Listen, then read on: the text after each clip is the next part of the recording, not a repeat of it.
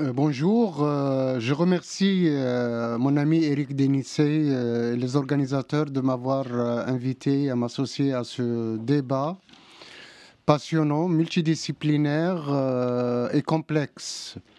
J'essaierai d'apporter les réponses à travers quelques vérités, quelques nuances, quelques éclairages sur le hanbalisme ou le salafisme hanbalite.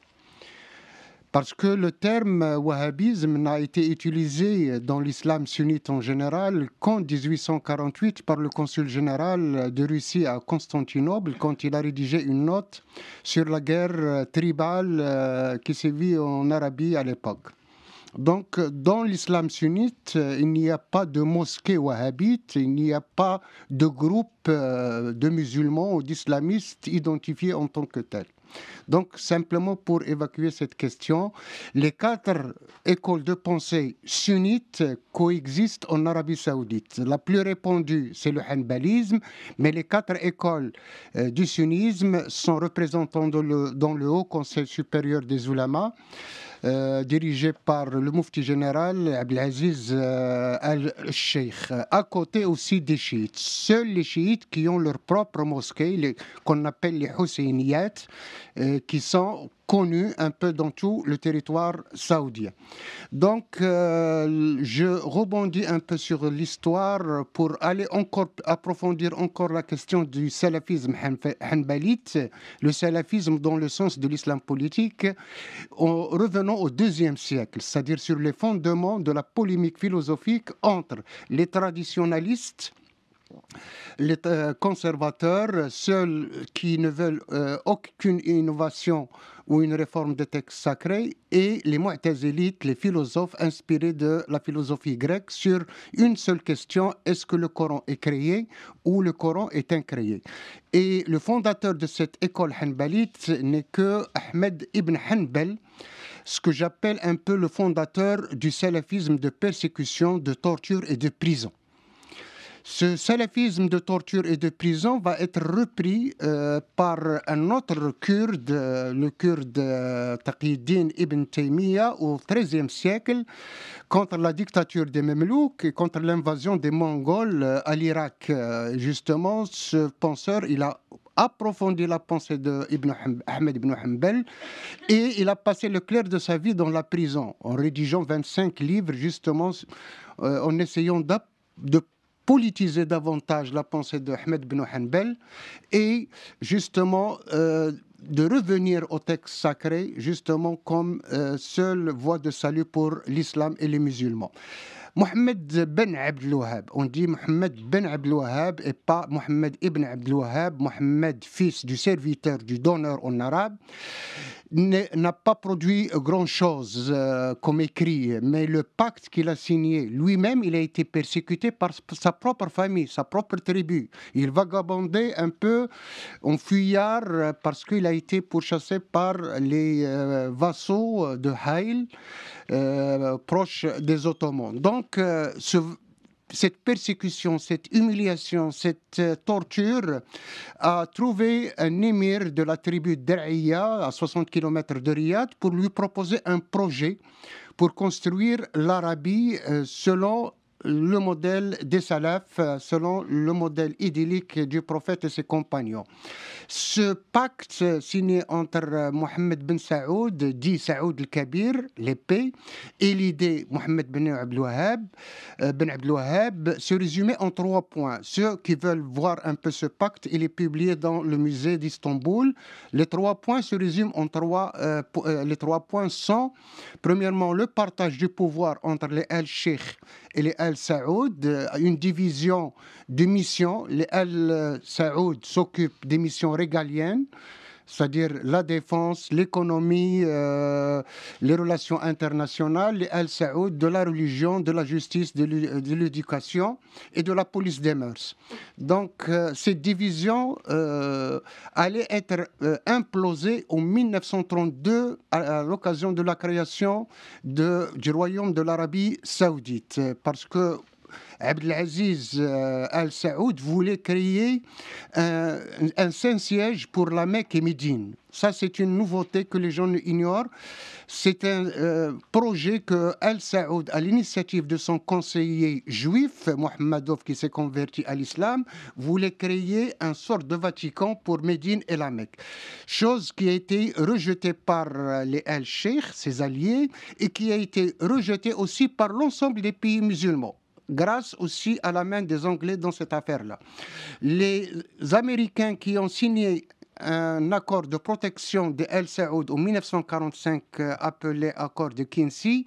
Quand Mohamed euh, Abdelaziz euh, El Saoud descendu sur la terre ferme, il a ramassé ses fils, les 33 fils, en leur disant cet accord, c'est Allah là-haut et les Américains sont en bas. Celui qui viole cet accord viole la volonté divine. Donc c'est à partir de là qu'on voit un peu le comportement de protecteurs et de disciples et même d'élèves des Américains dans tous leurs conflits dans le cadre de guerre Est-Ouest, la guerre froide qui était en vérité une guerre euh, de renseignement et de propagande. Les think tanks saoudiens, et je cite quelques généraux des services saoudiens, parce que le traité euh, de protection entre les Américains et les Saouds a pris fin, il commence, il y a des langues qui se dilatent. Comment les Saoudiens ont été enrôlés, embrigadés dans un conflit qui ne les concernait pas?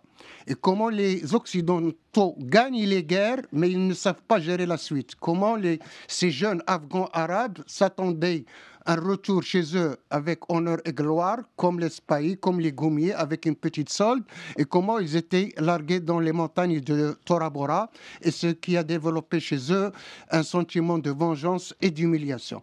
Le salafisme hambalite va être dépassé à plusieurs reprises. Il a été euh, dynaminé en 1960, quand le roi Faisal a voulu introduire la radio les euh, Al-Sheikh refusaient, à l'époque l'introduction de la, radio.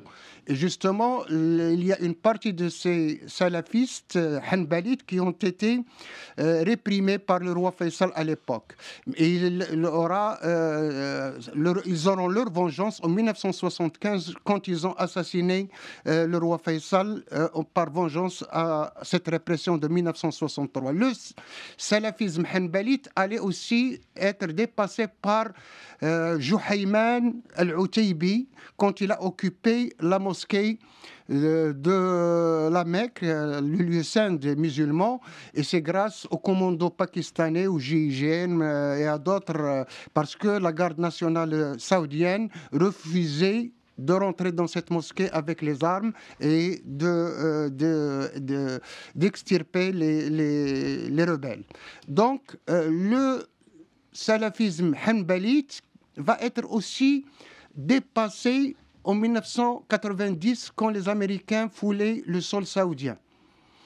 Donc, quand ils voulaient euh, fouler le sol saoudien, c'était une occasion d'or pour euh, Oussama Bin Laden, son ami euh, Dawahiri et les autres. Et ça, c'est une euh, déclaration de Abu Anas al-Jazairi qui est basé à Londres, qui était dans le, petit carré de Bin Laden, qui disait qu'on attendait que les Américains arrivaient en Arabie Saoudite pour justement mettre les El Saoud dans la case des mécréants et des apostats, le fait qu'ils sont alliés aux mécréants et ils sont à la solde d'Israël. Donc, je reviens au pacte signé par le, Mohamed Ben Abdel et, et Mohamed Ben Saoud, dit Saoud el-Kabir en 1744. Il y avait trois points. Le partage du pouvoir, on le sait, avec une division pyramidale.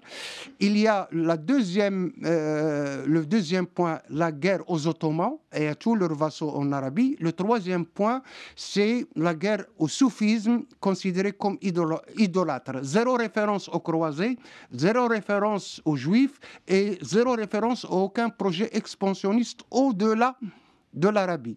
D'ailleurs, c'était un accord secret passé avec les Anglais qui vont créer les trois royaumes de Jordanie, de Syrie et d'Irak. Donc, et ça, c'est des documents qui sont publiés, qui sont déclassés actuellement par les, archives anglais, russes et euh, turcs. La guerre d'Afghanistan les Saoudiens disent qu'on était vraiment enrôlés. Ce n'est pas notre guerre.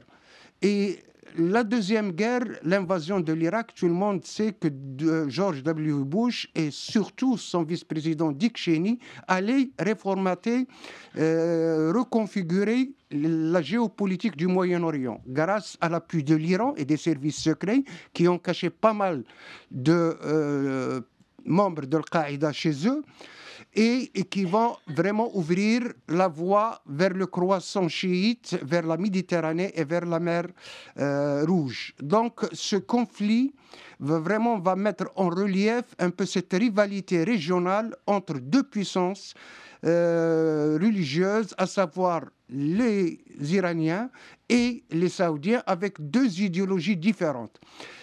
Concernant l'affaire de, la guerre du Yémen, les Saoudiens se, défendent. Euh, nous étions appelés par un gouvernement élu légitimement. Nous avons une frontière de 1500 km. Il y a 40 millions d'armes qui circulent dans ce pays il y a 35% de la population saoudienne est d'origine yéménite. Donc il y a pas mal, et c'est la quatrième guerre entre nous et les, Yéménites. Ce n'est pas la première, ce n'est pas la deuxième, il n'y aura pas la quatrième, il y aura le cinquième et le sixième. Donc c'est une relation d'amour entre les deux peuples euh, et ça explique un peu pourquoi l'Arabie saoudite, soutenue par le Conseil de sécurité avec la résolution 2216, avec une résolution de la Ligue arabe, une euh, troisième résolution du Conseil euh, du Congrès de coopération musulman et les, pays du CCG. Donc, cette coopération a dicté à l'Arabie saoudite d'intervenir parce que le Yémen, depuis le prophète, était considéré comme sa cour derrière et il ne peut pas se permettre vraiment une anarchie, un chaos total, surtout qu'il se trouve sur Bab el-Mendeb, dont transitait 30% de l'énergie internationale. Concernant, euh, ils se défendent concernant un peu leur responsabilité dans les bons lieux, dans les, euh, lieux des grandes métropoles européennes. Ils disent que nous sommes, nous sommes euh, là, c'est vrai, dans, dans, le cadre un peu de notre rôle de prosélytisme, mais nous étions dépassés par le salafisme tekfiriste et le salafisme djihadiste qui s'est greffé sur la pauvreté sociale et sur la crise identitaire des banlieues. Voilà nous sommes les seuls boucliers contre ces deux monstres et ils disent qu'ils sont aussi capables d'éradiquer les frères musulmans qui sont occidentalisés, mais que leur danger est beaucoup plus grave que les tekfiristes et les djihadistes. Et on revient euh, à toutes ces questions. Et merci de votre attention.